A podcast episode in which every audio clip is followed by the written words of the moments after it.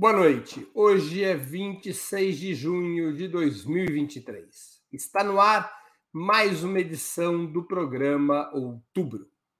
Entre sexta-feira e sábado, um terremoto político-militar sacudiu a Rússia.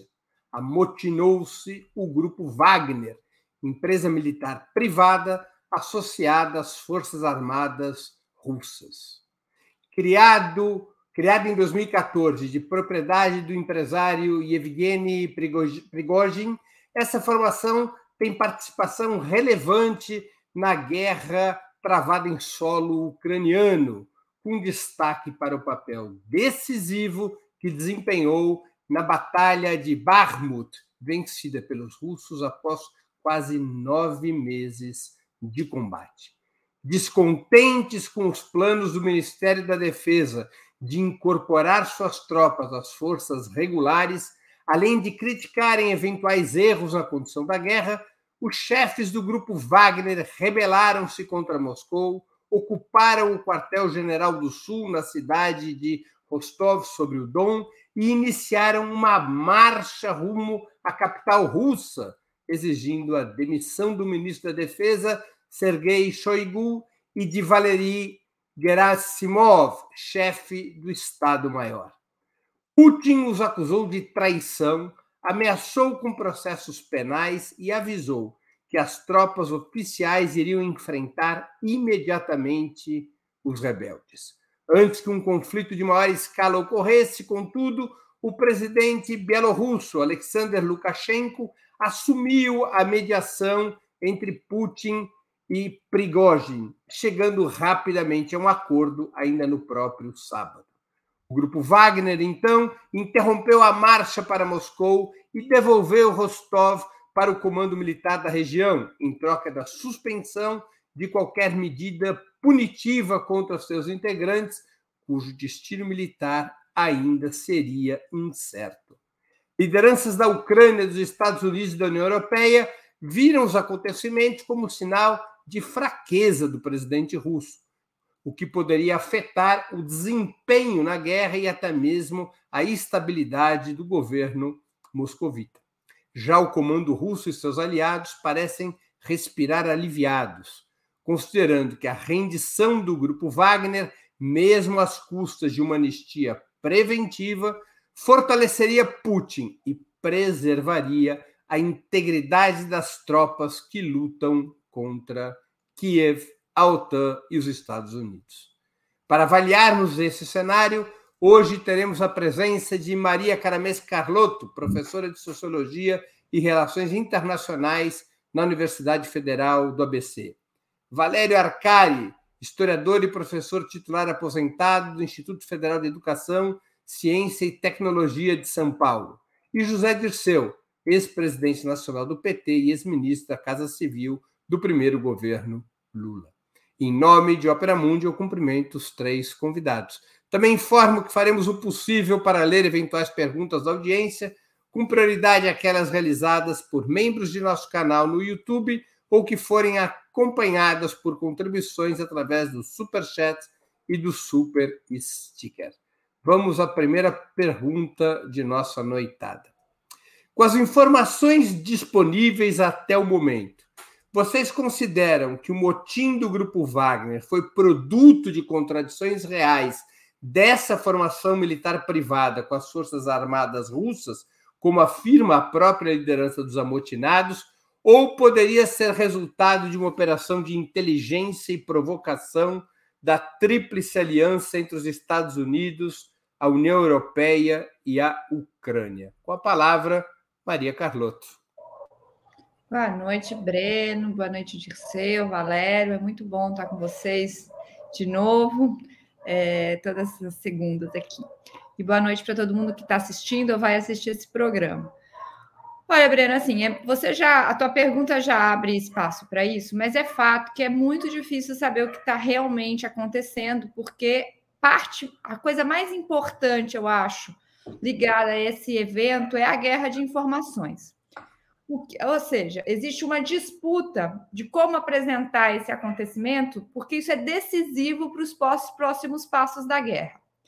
Trocando em miúdos, é, esse, esse motim, seja ele com o, o impacto real que tenha tido, as causas reais que tenham tido, o fato é que ele serve para apresentar para a opinião pública ocidental um Putin muito fragilizado, né? enfrentando desafios reais.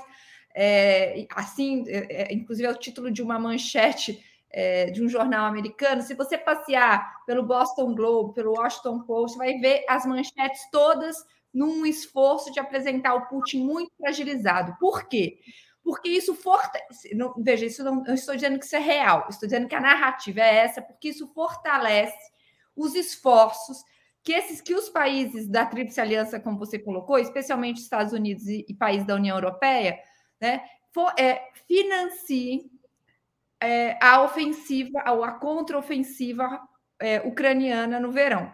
Então, o que, eu, o que eu entendo é que existe um esforço de apresentar o Putin talvez mais frágil do que ele realmente esteja, para dizer é agora que a gente precisa fazer um esforço a mais é, para tentar derrubá-lo. Isso, é, para não me estender muito, isso faz sentido do ponto de vista ocidental, ou melhor, se presta interesses do ponto de vista ocidental daqueles que acham que esta guerra é, e aí eu estou falando especialmente os grupos mais belicistas dos Estados Unidos, essa guerra serve não só para derrotar Putin, mas para tirar Putin do poder. Né? Tem o último número da Foreign Affairs, é, tem um, o primeiro artigo, todo o número dele é dedicado à, à guerra da Ucrânia, mas o primeiro artigo é impressionante porque eles dizem isso claramente. O objetivo, o, o, o, o é, Biden, a primeira frase praticamente que ele disse depois que a guerra estourou foi: Este cara precisa sair do poder. Então, eles estão num esforço né, de não só derrotar Putin, mas tirá-lo do poder. Eu concordo com Wolfgang Streck, que deu uma entrevista é, para o André Singer na Folha domingo, que essa é uma opção muito arriscada. Né? Ir para uma guerra final com Putin, tentar tirá-lo do poder, é quase suicida. Então, para os que defendem a paz, em qualquer cenário, esse motim não foi bom. Com a palavra, Valério Arcari.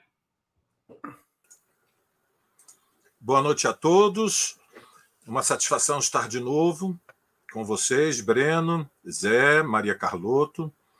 Bom, é, primeiro é, é, é, fundamental, evidentemente, deixar claro que nós é, sabemos pouco. É, é evidente que todo o episódio está cercado por mistério e há pouca informação ainda é, que possa ser conclusiva. No entanto, algumas coisas são certas. Primeiro, o discurso do Peregodin, depois do acordo mediado pelo Lukashenko, que a opção da sublevação militar nunca foi derrubar o governo, não faz sentido. Se tratou de uma insurreição militar. Uma insurreição militar é uma operação de grandes proporções que estabelece o desafio de matar ou morrer, e, evidentemente, toda sublevação militar, inclusive esta, eh, tem como premissa a luta pelo poder e não foi outro o sentido da ocupação do comando eh, sul do exército da Rússia, em Rostov, e a marcha acelerada num ritmo napoleônico vertiginoso que chegou à proximidade de 200 quilômetros de Moscou. E assim foi encarada pelo regime, ou seja, Putin declarou na, no calor dos acontecimentos que haveria uma luta implacável para dizimar o grupo Wagner e, inseguro do, do desempenho das forças regulares do exército russo, convocou o exército da Chechênia. É, e, e, e, teve medidas desesperadas, como o, o uso de retroescavadeiras para destruir a principal estrada de acesso a Moscou, ou seja, existiu uma tentativa clara de golpe de Estado, é de máxima gravidade, e o país esteve à beira da guerra civil. Isto posto, o que é que nós não sabemos? Nós não sabemos as relações do grupo Wagner com a CIA, com o Estado norte-americano. É, há poucas informações. A imprensa internacional, eu li no Guardian, reconhece que é muito provável que tenham existido contatos do grupo Wagner com serviços de inteligência da União Europeia e dos Estados Unidos, eu não duvido, mas é, é muito pouco conclusivo. Entretanto, faz pouco sentido que seja uma operação da CIA. Ou seja, a reação do governo norte-americano desde o início foi de uma imensa cautela.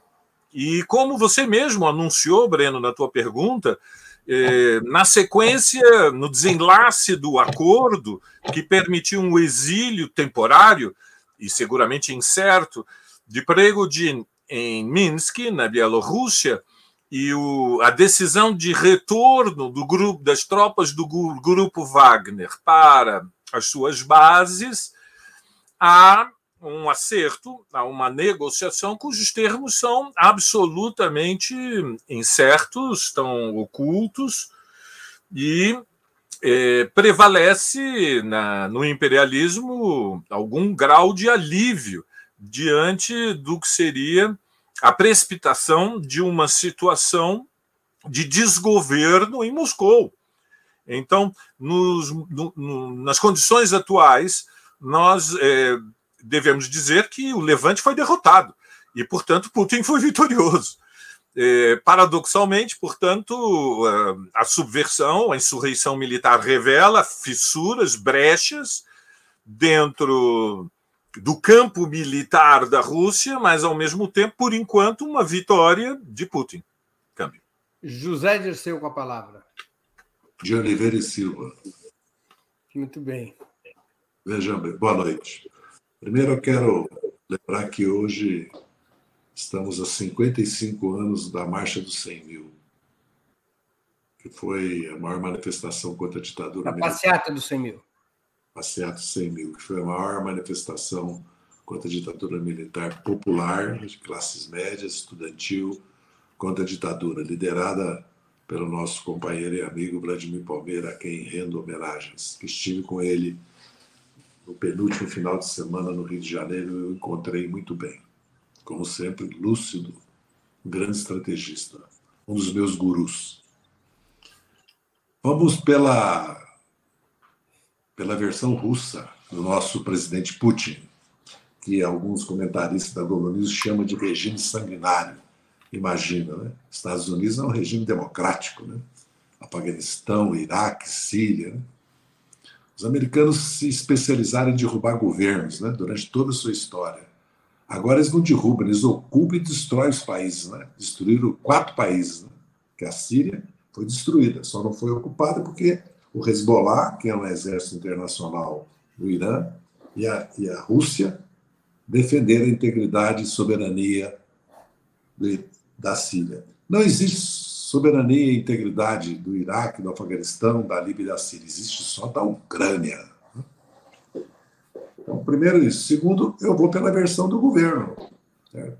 Eles fizeram uma vacina. O Grupo Wagner adotou uma vacina porque havia um prazo até 1 de julho para eles se reintegra reintegrarem-se ou integrarem-se às forças regulares e deixarem de existir como força privada. Aliás, força privada que os americanos são especialistas em organizar, né?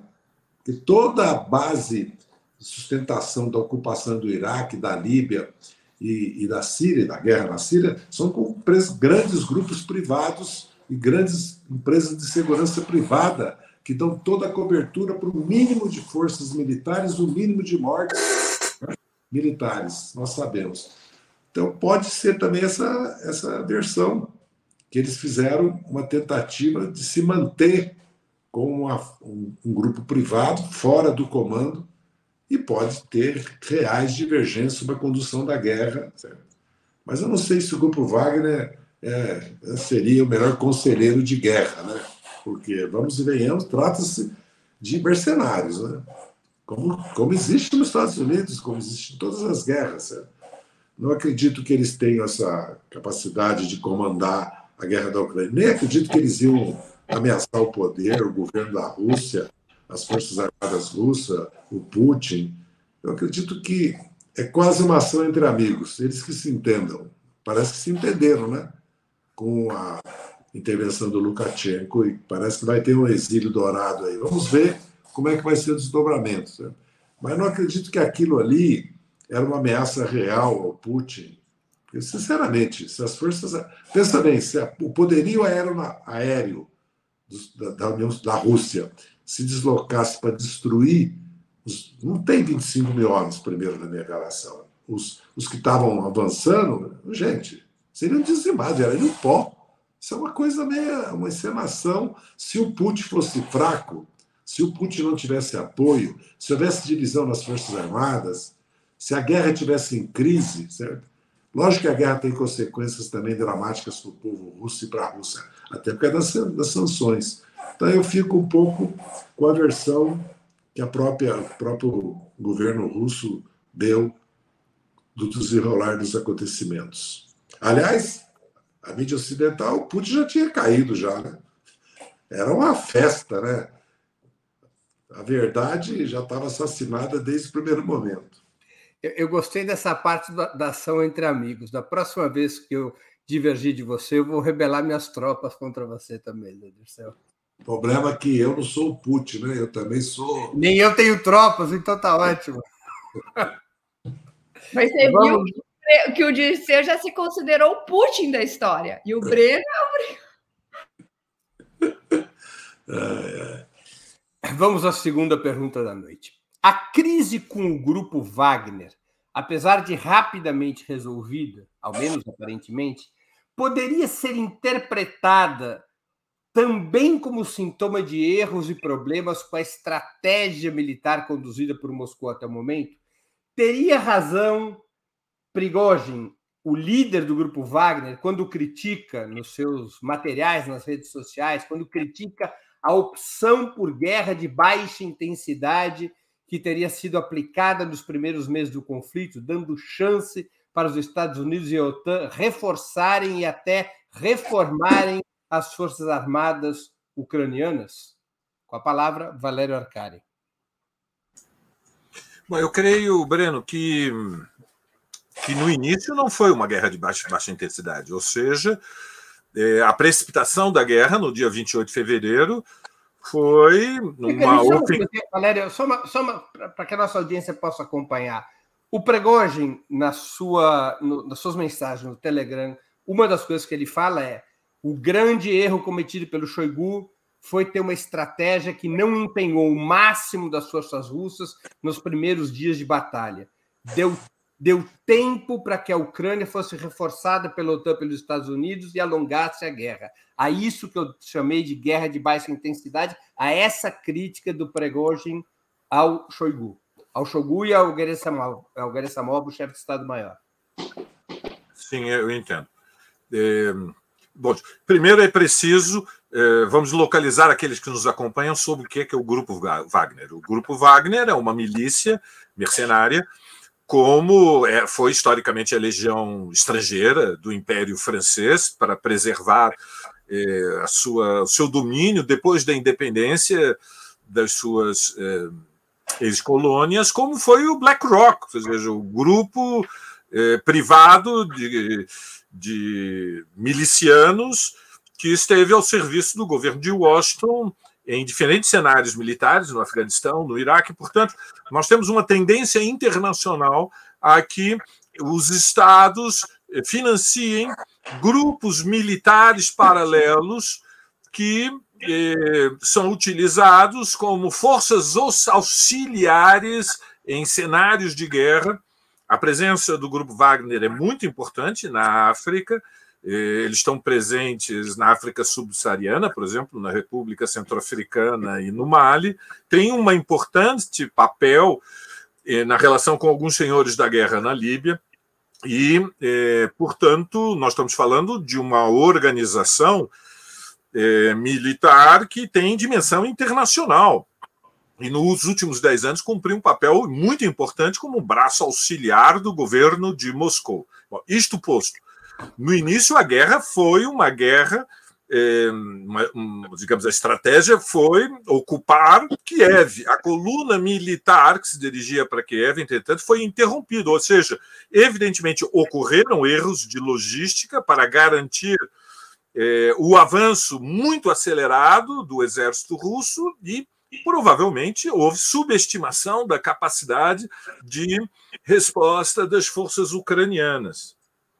Mas eu concordo com um ponto da intervenção do Zé, que é que, é, embora todos os fatores, todas as variáveis que tiveram na mesa, precipitando a insurreição militar do Pregodin, um dos fatores parece é, centrais é o ultimátum que o grupo, o grupo Wagner recebeu para uma integração imediata dentro das forças regulares do exército russo, subordinando-se, portanto, à cadeia de comando do Estado-Maior das Forças Armadas, do Shogu e de Moscou.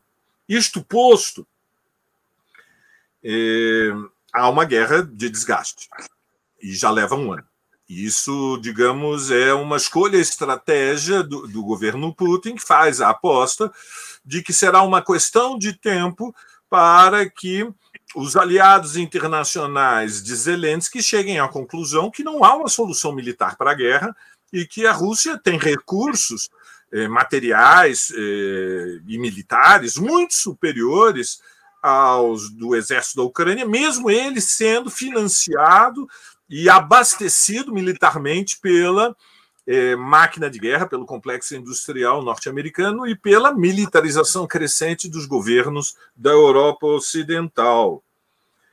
Eh, creio que também é verdade que há um rancor, há um ressentimento que na guerra tem grande importância pelo fato do grupo Wagner ter lutado quase sozinho na batalha mais sangrenta até o momento, que foi a batalha de Bakhmut mas eu não estou entre aqueles que é, concluem, é, finalmente, que concluem que está claro é, se Putin saiu enfraquecido ou fortalecido. Veja, a sublevação militar foi interrompida.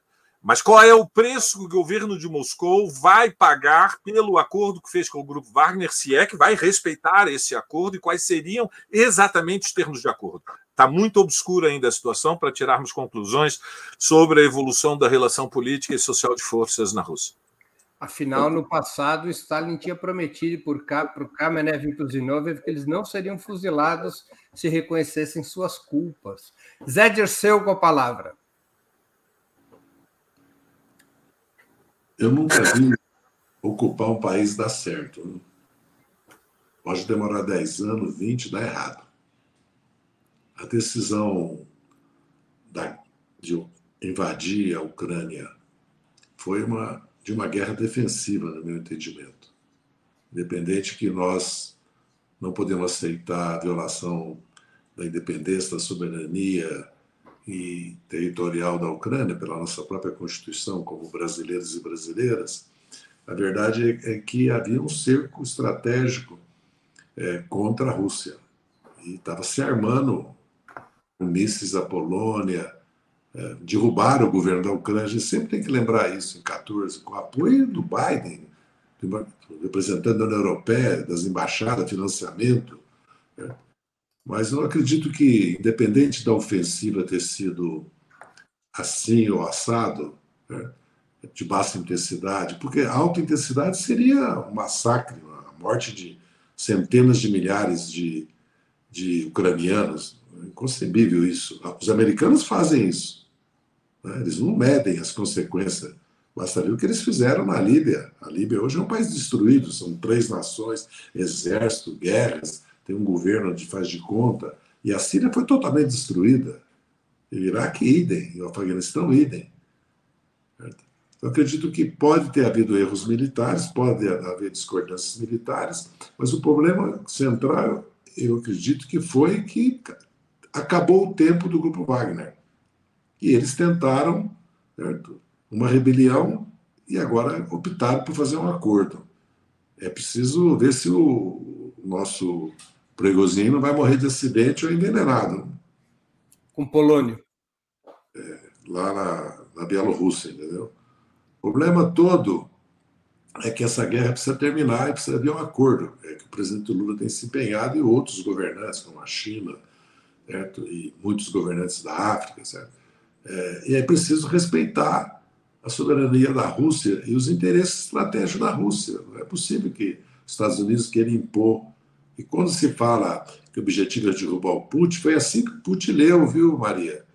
Quando ele tomou a decisão de invadir a Ucrânia. Porque ele deu alertas, deu na Geórgia, deu quando a Polônia deu quando, quando transformou de, de direito aquilo que era de fato, porque a Crimeia sempre foi russa. Tudo isso.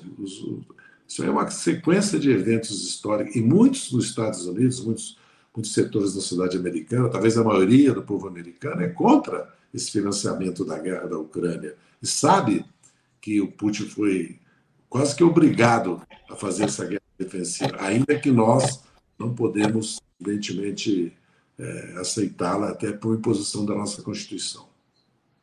Maria Carlotto com a palavra. Não, algumas, fazer como Valéria, algumas notas breves. É, primeiro, eu concordo totalmente que uma guerra de alta intensidade seria uma loucura. Em território europeu, praticamente, ou seja, se a versão do governo russo é a verdadeira, ou seja, que eles estão fazendo uma operação militar especial para proteger a região de maioria russa, não faria sentido nenhum uma é, guerra de alta intensidade, seja, um ataque para que né, não teria sentido do ponto de vista do que eles alegam. Então, se é, é o que o sentido dessa marcha para Kiev, que de fato foi abortada, eu acho que é alguma coisa que Moscou. Gente, pra, é, não, para Kiev. Ah, para Kiev. Ah, é, no início, da, o, ou seja, porque a gente está falando do, do movimento que o Valério comentou, né? Uma, uma marcha que foi abortada. Ou seja, isso a gente ainda vai precisar entender qual era é, a intenção exata, né?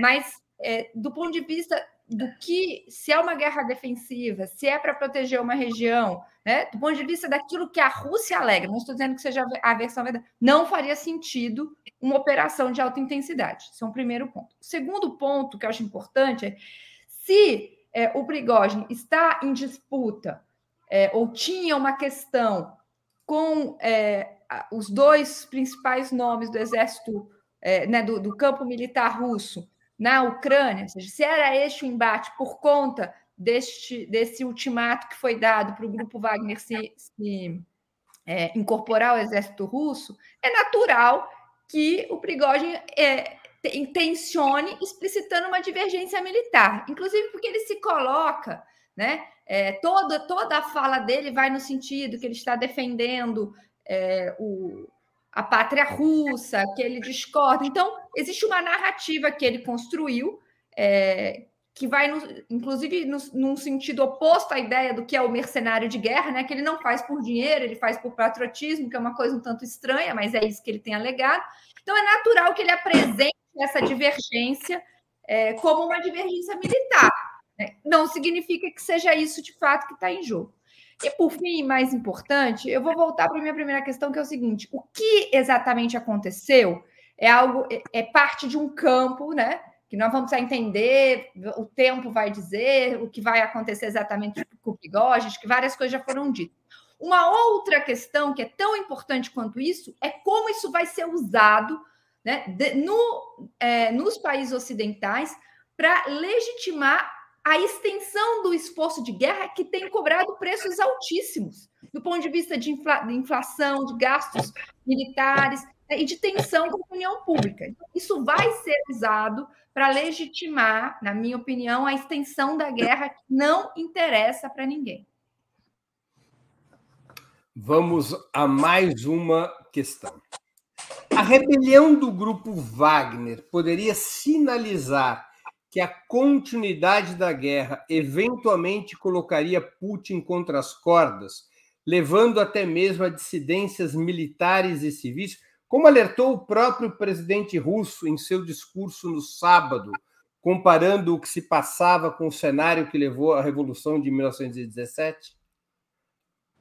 Situações como as que a gente viveu no, na sexta e no sábado, como a que a Rússia viveu na sexta e no sábado, poderiam se repetir com a continuidade da guerra ou, na análise de vocês, é um fenômeno lateral, único, que não tem a ver necessariamente com a continuidade da guerra? Zé Dirceu com a palavra. Bem, historicamente, guerra se perde no seu próprio país, né? em grande parte. A do Vietnã foi assim, né? os americanos começaram a se derrotar dentro dos Estados Unidos, apesar que estavam sendo derrotados também no terreno. Né? Até porque o Vietnã já tinha derrotado os japoneses e os franceses. Né? E depois, inclusive, infligido uma derrota, uma derrota tática à China, né? depois da, da vitória em 75 sobre os americanos. Evidentemente que uma guerra traz dissidências, traz discordâncias, traz dissensões e traz consequências sociais, econômicas, padrão de vida, desgaste. Não me parece que no caso da Rússia essas dissidências, essas consequências afetem a popularidade e a unidade em torno do presidente Putin, do seu partido. Né? Até porque é, é evidente que a população russa está informada do que vinha acontecendo quando nós sabemos que houve acordos de Minsk não cumpridos e que depois a Merkel fez uma declaração que não não os cumpriram para armar a Ucrânia, e que a Ucrânia desmilitarizada seria uma solução, que o respeito à autonomia das regiões onde os russos são maioria seria uma solução, não é pedir muito, porque isso acontece na Europa em vários países, ou a independência, por que, que pode ter independência de Kosovo e não pode ter independência ou autonomia dessas províncias que a, que a, que a maioria é russa, entendeu? É, é, simples. Aliás, a Iugoslávia se transformou né, em vários países uma, e a OTAN fez uma guerra né, para isso. Né? Atacou a Sérvia, bombardeou a Sérvia. Né? Eu vejo assim. Eu acredito que Guerra sempre traz dissidências, desgastes, derrotas, vitórias, mortes, problemas sociais, econômicos e, e o clima psicológico. Guerra significa que você pode ser atacado.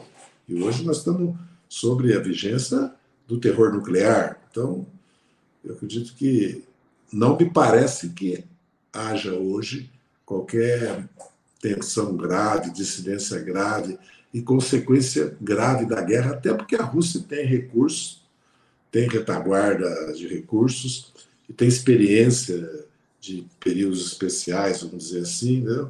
já viveu várias vezes, é, e tem aliados. Né? A Rússia não está sozinha. Aliás, a OTAN só conta com o apoio da própria OTAN e dos Estados Unidos, porque os países da África, da Ásia, da América Latina querem que isso seja resolvido pacificamente. E resolver pacificamente é dar seguranças à Rússia, garantias à Rússia e dar garantias à maioria russa eh, das províncias que foram atacadas, assassinadas.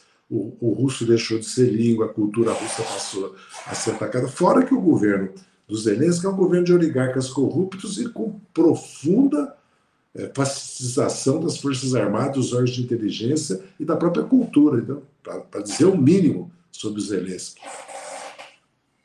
Com a palavra, Maria Carlotto. Não, eu acho, e concordo com o Zé Dirceu, que o prolongamento da guerra é muito ruim para todo mundo. Né?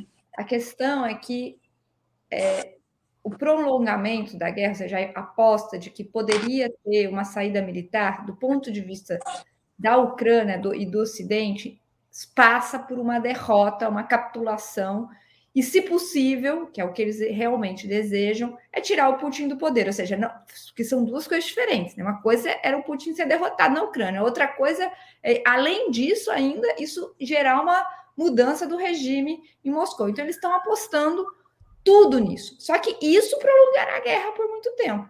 Então, é, uma saída que passasse por algum acordo, né, é, não, não um cessar-fogo e um acordo de que, que é, não, não passasse pela capitulação da Rússia, vamos, vamos dizer assim, ou seja, um acordo que reconhecesse, não, não precisa ser necessariamente tudo o que o, o Putin quer, mas que reconhecesse algumas das razões russas está é, tá muito longe de ser, neste momento, né, de ser é, fechado. E acho que a, o uso que está sendo feito, na, principalmente na mídia, é, na imprensa norte-americana, desses eventos, né, de novo, independentemente do que eles realmente tenham significado, significado, o uso político que está sendo feito, a meu ver, joga a favor de mais tempo de guerra. Porque a imagem que eles estão passando é que, a, vejam bem, é um Putin fragilizado, que está enfrentando contradições reais dentro do próprio país. Então, agora é hora. Veja, o, o Anthony Blinken, secretário de Estado é, norte-americano, deu uma entrevista para a CBS News é, nesse final de semana, onde ele diz exatamente isso. O, o Putin está muito fragilizado, aumentam muito as chances de sucesso da contraofensiva ucraniana.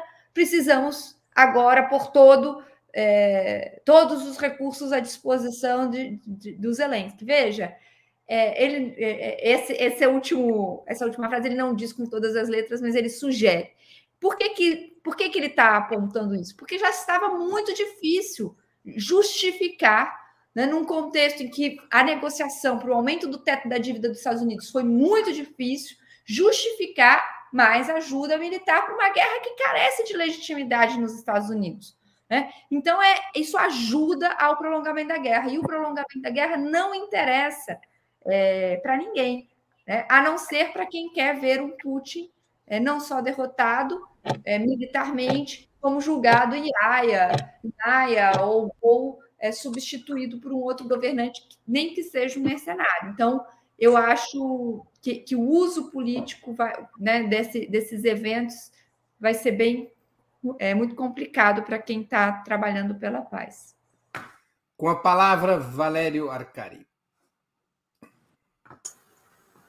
Bom, o discurso de Putin admitindo que há fadiga da guerra Portanto, que há cansaço é um dos momentos, digamos, mais honestos é, do que ele falou no sábado à noite. É, e tem importância, evidentemente, uma guerra de desgaste, ela não se pode, não, não, não é sustentável por um, uma, um período indefinido. Ainda que não estão errados os que fazem avaliação, como o Zé Dirceu acabou de dizer, de que os recursos do que podemos chamar a retaguarda econômica, social, demográfica, militar é, da Rússia sejam, sejam grandes, ou seja, é, a Rússia, além de ter uma aliança com a China, é uma grande potência. É, e, e, o fato da Rússia ser uma grande potência é fundamental para compreendermos qual é a natureza da guerra. É uma guerra interimperialista, em que a ordem imperialista dominante está sendo desafiada por um imperialismo, um subimperialismo, um proto-imperialismo emergente, subalterno, mas que eh, não está disposto a aceitar as condições da, da preservação eh, do domínio mundial da Troika é, liderada pelos Estados Unidos, aumentando o cerco militar sobre a Rússia. Nesse sentido, tem uma dimensão defensiva, embora a precipitação da guerra, como aliás o Pregodin confessou no seu discurso, foi precipitada. Né? A guerra se inicia sem que existisse, em termos militares, perigo real imediato, que é um conceito que tem grande importância, ou seja, Putin decidiu se antecipar a consolidação é, do apoio da OTAN a, a Kiev, a Zelensky. Evidentemente, qual é a dinâmica dos acontecimentos? O que, que vai ocorrer mais aceleradamente? É, a incapacidade da Troika de manter a torneira aberta, financiando incondicionalmente, sem nenhuma garantia de que, em algum momento, seus empréstimos para a compra de armamentos será é, paga. O que vai se desgastar mais rapidamente? Esta capacidade da Troika de oferecer sustentação militar incondicional à Ucrânia ou o que vai se desenvolver mais rapidamente são as tensões internas da sociedade russa, onde, evidentemente, é, há boas razões para duvidar da, da, da popularidade é, de Putin. Ou seja, em Rostov, o que nós vimos foi uma parte da população indo às ruas é, se solidarizar com os mercenários do grupo Wagner. Por último, há um tema em suspenso que é quais são os termos do acordo, Breno. Isto tem enorme importância. Qual vai ser o destino do grupo Wagner, que cumpre uma função essencial estratégica para o Estado russo na África? É, isto tudo está, por enquanto, muito obscuro. Todo este episódio é muito pouco claro, pouca transparência, mas, evidentemente, a posição socialista é a luta pela paz, uma paz justa que seja construída a partir de um imediato cessar-fogo, reconhecendo mútuas concessões, deixando todas as partes, portanto, inconformes, desconfortáveis. Breno. Muito bem. Antes de continuarmos, eu queria pedir a vocês que contribuam financeiramente com a Opera Mundi. Há seis formas de fazer. A primeira é a assinatura solidária em nosso site, operamundi.com.br barra apoio. A segunda se tornando membro pagante em nosso canal no YouTube. A terceira e a quarta contribuindo agora mesmo com Super Chat ou Super Sticker. A quinta através da ferramenta Valeu, valeu demais quando assistirem aos nossos programas gravados. E a sexta forma de contribuição é através do Pix. Nossa chave no Pix é apoia.operamundi.com.br. Vou repetir. Nossa chave no Pix é apoia.operamundi.com.br. Vamos sempre lembrar que o Operamundi não é financiado nem pelos Estados Unidos, nem pela OTAN, nem pela China, nem por Moscou. Bom seria que fôssemos, mas a gente depende mesmo é dos nossos espectadores e dos nossos leitores. Vamos a mais uma pergunta. Mesmo contornada a crise com o grupo Wagner, a rebelião contra Putin poderá ter consequência sobre os planos militares russos e até mesmo sobre as ambições do Kremlin de manter sob controle tanto a Crimeia quanto a região do Donbas, no leste ucraniano, mas de maioria étnica russa? Com a palavra, Maria Carlota. Não, Breno, a princípio eu acho que não. Não tem nenhum indício de que isso tenha fragilizado a força do exército russo nesse momento. É, de novo, pode ser o início, como o Zé já colocou, Valério também, de uma intensificação das tensões internas na Rússia. Mas não me parece que, do ponto de vista da, da organização em campo, isso tenha grandes consequências. Né? É, bom, isso no primeiro. A não ser. Um outro aspecto que eu acho que aí sim precisaria, de novo, que eu estou insistindo porque eu acho que ele é importante, é que o, me, me parece que é, o sucesso da contraofensiva ucraniana dependia de dinheiro. Eu acho que isso é um ponto muito importante nesse, nesse embrólio todo. Né? É, Zelensky tem um limite que já foi estourado há muito tempo né, de é, armamento, de mesmo de reposição de tropas, ou seja, ele precisa de mais engajamento para sustentar essa, essa contraofensiva.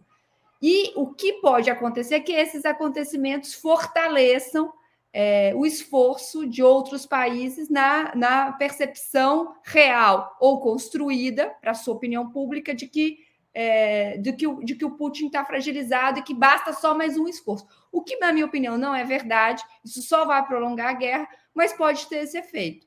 Agora, eu acho que, do ponto de vista da manutenção de posições, é, não acho que terá grandes impactos o que aconteceu ali. Com a palavra, José Dirceu de Oliveira e Silva. Está sem microfone, Zé. Não acredito que tenha maiores impactos, maiores consequências. Acho que a questão da guerra talvez até apresse uma solução pacífica. Porque, como o Valério disse, eu concordo no final, é, tem que parar e ir para a mesa de negociação. Ou continuar, mas com mesa de negociação. E começar a pensar no, no, no período né, pós-acordo mas parece que os Estados Unidos e a OTAN e a União Europeia estão decididos a levar essa guerra também como parte da estratégia mundial que envolve também o cerco à China ou um aumento, uma escalada de tensões com a China, não só a guerra comercial, tecnológica, mas também é, uma provocação militar que é o discurso sobre Taiwan, o apoio à independência de Taiwan, do, dizer, que é uma, uma coisa escandalosa, porque a ONU já declarou que existe uma China só. E a China é a única representante do povo chinês, a República Popular da China. Os Estados Unidos se comprometeu com isso, mas como se comprometeu que a OTAN não se expandiria, né? para além das fronteiras que ela tinha. Porque havia uma ideia inicial da própria que a Alemanha, porque toda essa guerra, a consequência dela maior é que a Alemanha não vai certo, ser hegemônica e vai conduzir a União Europeia para uma política independente. Né? Se atrelou totalmente de novo aos Estados Unidos. Essa é, é verdade. Havia, no início, uma ideia de uma União Europeia que incluísse a Rússia, né? que incluísse todos os países, não só como existe a ONU, né? como existe a, a, a União Europeia, né? É, africana, né? a União dos Países Africanos, como, como existe, infelizmente, a OEA aqui, as características de, de secretariado executivo, uma colônia dos Estados Unidos, né? uma secretariado de colônia dos Estados Unidos, infelizmente desgastada. Então eu vejo que a Rússia tende, eu acredito, depois desse incidente, avaliar melhor mas eu não vejo que haja da parte da OTAN dos Estados Unidos hoje, ainda que o noticiário as análises comecem a falar que estão começando a ser criadas condições para o início de negociações de paz. Né?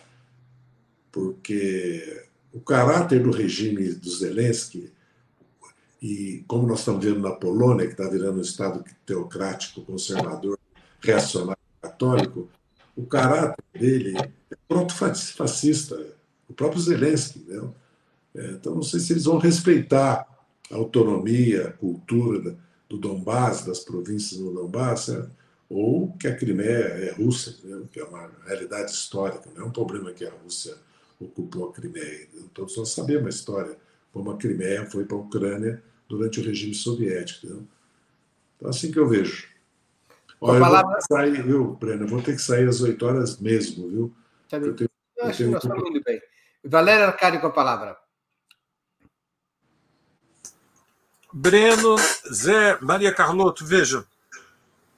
É evidente que Putin ganhou tempo, mas vamos dizer as coisas como são. Ele fez um discurso à nação anunciando a disposição de impor uma derrota ao grupo Wagner e finalmente fez uma negociação em que reconheceu o direito de Prigozhin ir para o exílio na Bielorrússia e o direito dos soldados do grupo Wagner de voltar para as suas bases militares. Ou seja, ele não quis medir forças. Ao mesmo tempo, no seu discurso de sábado à noite, reconheceu que existia o perigo de uma situação historicamente semelhante ao que foi ah, que se precipitou na Rússia depois do fracasso do golpe de Kornilov, que era um golpe de extrema-direita, eh, de, de, inspiração fascistoide, monarquista, que abriu uma situação revolucionária, abriu-se a crise revolucionária e, finalmente, a revolução dos conselhos, a revolução dos sovietes. E, finalmente, ele recorreu às tropas da Chechênia, ou seja, é, confessou por essa iniciativa, sem o dizer, insegurança em relação à moral das tropas do exército regular da Rússia. E estes elementos sugerem, todos os três reunidos, que há incerteza sobre qual é a força moral das tropas do exército russo. Nesse sentido, não está errado é, o cálculo de que as fissuras, as brechas, revelaram as fragilidades do regime de Putin. Seria é, míope não reconhecer que, evidentemente, este episódio terá consequências políticas e militares. Nós não temos condições de prever exatamente. É, prever exatamente significa, em linguagem marxista, fazer análise da relação social e política de forças, ou seja, qual é realmente a situação dentro da hierarquia da oficialidade do exército russo, qual é a moral das tropas e qual é quais são os níveis de tensões que há na sociedade russa, que é uma sociedade capitalista e, portanto, está transversalmente fraturada pela existência de classes sociais que todas estão, em algum grau, sempre os trabalhadores e o povo pobre de forma mais aguda, pagando o preço da guerra, das sanções econômicas e tudo, todo o sofrimento humano que são eh, as mortes provocadas na guerra. Mas creio que é, é incontornável que, embora Putin tenha ganhado tempo, não ganhou tempo de forma indefinida e, portanto, a estratégia de uma guerra de desgaste muito provavelmente está sendo eh, questionada eh, eh, dentro do, do, centro do poder. Hoje mesmo, enquanto nós conversávamos aqui com a defasagem do fuso horário, Putin estava reunido com o Estado-Maior militar para discutir a estratégia diante da, da nova conjuntura. Então, eu, eu, sou mais prudente. Eu creio que haverá consequências e que o desenlace, por enquanto, é de grande incerteza. Uma última uma observação rápida. Eu vou te fazer uma pergunta. Você é o primeiro na fila, eu faço a próxima pergunta e sem emenda. Eu estou preocupado com o seu horário, por isso fazemos desse jeito. No último domingo, um dia após a resolução da crise com o grupo Wagner, ocorreram eleições gerais na Grécia, com uma vitória esmagadora do partido direitista Nova Democracia. Na Alemanha, por sua vez, a FD, organização de extrema direita, pela oh. primeira vez conquistou um governo distrital na cidade de Sonneberg, na Turíngia, enfrentando uma coalizão de todos os demais partidos no segundo turno, confirmando a tendência de crescimento da FD nas pesquisas de opinião pública, nas quais já teria cerca de 20% dos votos nacionais. Como vocês analisam uma eventual conexão entre a guerra na Ucrânia e a ascensão do neofascismo, a aceleração da, da ascensão do neofascismo por toda a Europa? Com a palavra, José Dirceu, que aproveita e faz já o a parte que ele queria fazer Valério. Eu vou dar um elemento para nós analisarmos Valério levar em conta. É, por que a Chechênia? porque ela combate como o grupo Wagner. As, tro as tropas que estão. Os chechenos são, antes de mais nada, guerrilheiros. São, antes de mais nada, tropas irregulares, de caráter guerrilheiro, vamos dizer assim. Porque senão o Putin tinha que usar a artilharia pesada e a força aérea, que era fácil. Imagina, você coloca um comboio de 25 mil homens, é que tinha, indo para Moscou. Vamos lembrar que o Hitler e o Napoleão chegaram a 15 quilômetros de Moscou. Isso aí é um alvo, isso aí, meia hora morriam milhares de combatentes do Grupo Wagner. É, eu tenho muitas dúvidas qual era a real intenção do Grupo Wagner, então, se não era essa que eles conseguiram. Né? Agora, eles... Opa! Houve algum problema? Desculpe. Eles não conseguiram, porque eles não são integrados a, obrigatoriamente integrados às forças. É, eu acredito que sim, viu, Breno? Porque há uma deteriorização, um agravamento da situação social na Europa. Não só por causa da guerra da Ucrânia. A guerra da Ucrânia só agravou, por razões estruturais. Certo? Inclusive pelo sentimento de xenofobia anti-imigrante, pelo envelhecimento populacional, é, pelo caráter financista que adquiriu na maioria dos países, a economia, né, pela destruição do estado de bem-estar social e da classe trabalhadora tradicional, não só pelo, pelo neoliberalismo, pelas medidas de Estado mínimo, mas também pelas revoluções tecnológicas, pelas mudanças culturais que o mundo está atravessando. Então, eu acredito que a guerra só agrava tudo isso. Evidentemente que a Alemanha só não tem uma direita como a França, a Itália e cada vez mais a Espanha, que o PP pode, vai se aliar, já está aliado a partir do Vox, como eu acredito que o Macri pode se aliar ao Melia na Argentina, só não tem porque houve um governo de unidade nacional dois terços do tempo que a América teve no poder, né? Era, era o SPD mais os dois partidos social-cristão e democrata-cristão que representam a coalizão que levou eles ao poder. Eu vou pedir desculpa, que eu estou com um compromisso e já estão aqui me esperando, e eu não posso faltar esse compromisso. Você sabe que a companhia de vocês, para mim, é uma alegria. Eu sempre me sinto realizado depois dessas segundas-feiras, às 19 horas. Uma boa noite a todos. Com a, e com a palavra, Valéria Arcari. Breno, o crescimento da extrema-direita é um fenômeno mundial. E ele é determinado por muitos fatores. Certamente a guerra da Ucrânia, e em, de, em, com mais intensidade na Europa, e em especial na Alemanha, tem um impacto, mas isso é um, é um fenômeno de grande complexidade. Ele remete à crise do capitalismo nesta etapa da sua, do seu apogeu, mas também da sua senilidade, né? A curva da decadência histórica de um sistema que não vai morrer sem oferecer gigantesca resistência. Então, nós estamos assistindo a uma fratura é, do sistema internacional de Estados entre blocos imperialistas que estão em disputa, né, o bloco hegemônico, a tríade, Europa Ocidental, Japão, liderada pelos Estados Unidos, que é a potência que tem a supremacia, e os o, que podemos chamar os, os novos imperialismos, a Rússia, a China, mas, ao mesmo tempo, Breno, nós estamos vendo a fratura das sociedades internamente, nós estamos vendo a insegurança das camadas médias, diante da dinâmica de longa estagnação do sistema. Nós temos, estamos vendo, portanto, uma radicalização das, eh, dos interesses sociais privilegiados. O mais importante, evidentemente, são os interesses de, dos grandes grupos capitalistas e monopolistas que eh, diante eh, da, da crise social, no caso da Europa, a pressão dos movimentos migratórios que vêm do Oriente Médio, que vêm da Ásia Central, diante da pressão eh, do, do que eles interpretam como sendo o perigo russo, né? Os russos vêm aí.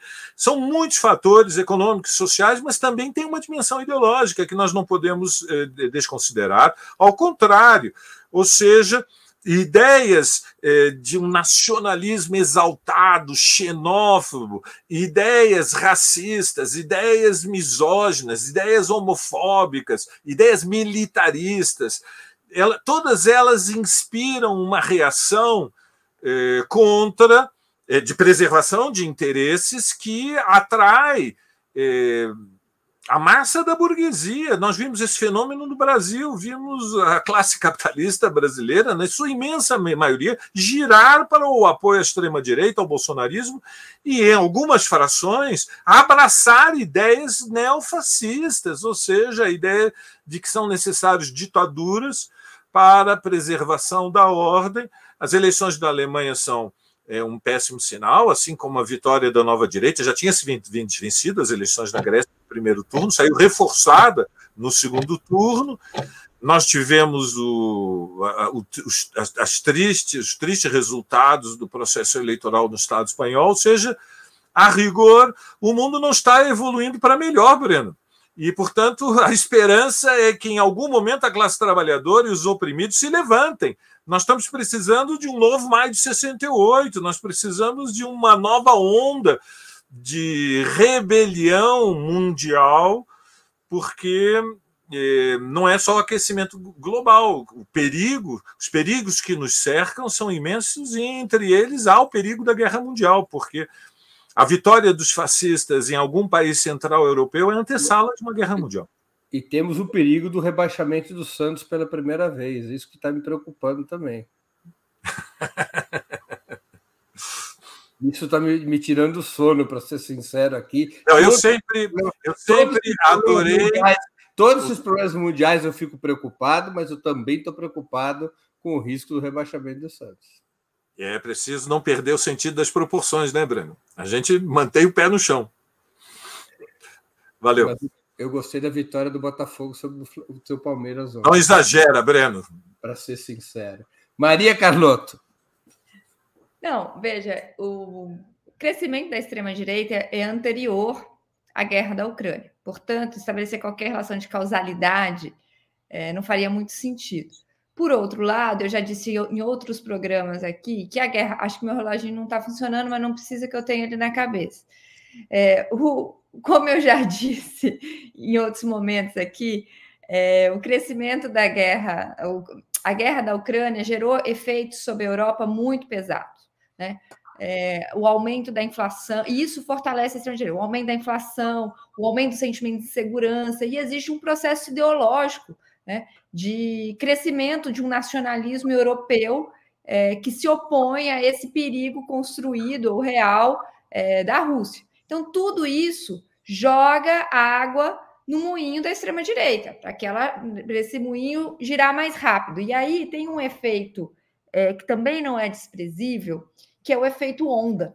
Né? Ou seja, quando é, esses, esses grupos, né, à medida que eles vão crescendo, eles vão dando segurança para outros, isso gera é, uma onda. Eu não acho que um maio, embora eu seja a favor, é, a favor, é, é né, não é, é me fugiu a palavra aqui, embora eu seja simpática a maio de 68, não foi maio de 68 que freou é, a ascensão dos grupos de extrema direita, do fascismo, neofascismo na Europa, entusiasta, simpática, obrigada do é, o crescimento da extrema-direita na Europa, né, dos fascistas, não foi isso, embora seja importante, não foram esses movimentos de sublevação. É, o que eu acho que é decisivo para estancar o crescimento do fascismo é um novo pacto de grandes proporções da esquerda mundial. É, e, isso não se faz, é, embora, de novo, eu seja simpático, acho que seja importante o movimento de sublevação, nós precisamos de uma coisa um pouco mais forte do que isso para, é, em termos de estratégia de poder, para frear o crescimento da extrema-direita. E acho, e aí para que o Lula tem cumprido um papel muito importante nesse sentido, né, de um pacto internacional. Acho que a fala dele nesse evento em Paris, embora esse evento não fosse é, muito importante do ponto de vista é, do, do, da governança financeira global, é, ele chamou atenção para o fato que ou se bem ou bem se enfrenta radicalmente o problema das desigualdades, ou a gente vai sucumbir a, a, desafios enormes que passam por tudo isso que o Valério colocou. Então, para concluir, eu acho, já que eu ganhei um tempinho, eu realmente acho é, que a gente precisa, que, que parte da ameaça que a gente está vivendo está associada a um declínio dos Estados Unidos, sem que a gente possa ter ter, seja que a gente tenha ainda construído uma nova governança para colocar no lugar. E é por isso que o movimento que o Lula está fazendo é tão importante, porque não vão ser movimentos de sublevação aqui e ali que vão barrar, barrar essa ascensão fascista, né, o fascista, embora eles sejam importantes. Muito bem, chegamos assim ao final de mais uma edição do programa Outubro, que é apresentado ao vivo de segunda a sextas-feiras, sempre às 19 horas. Conversei hoje com Maria Carlotto, Valéria Arcari e José Dirceu. Muito obrigado aos convidados e audiência. Boa noite e boa sorte a todos e a todas.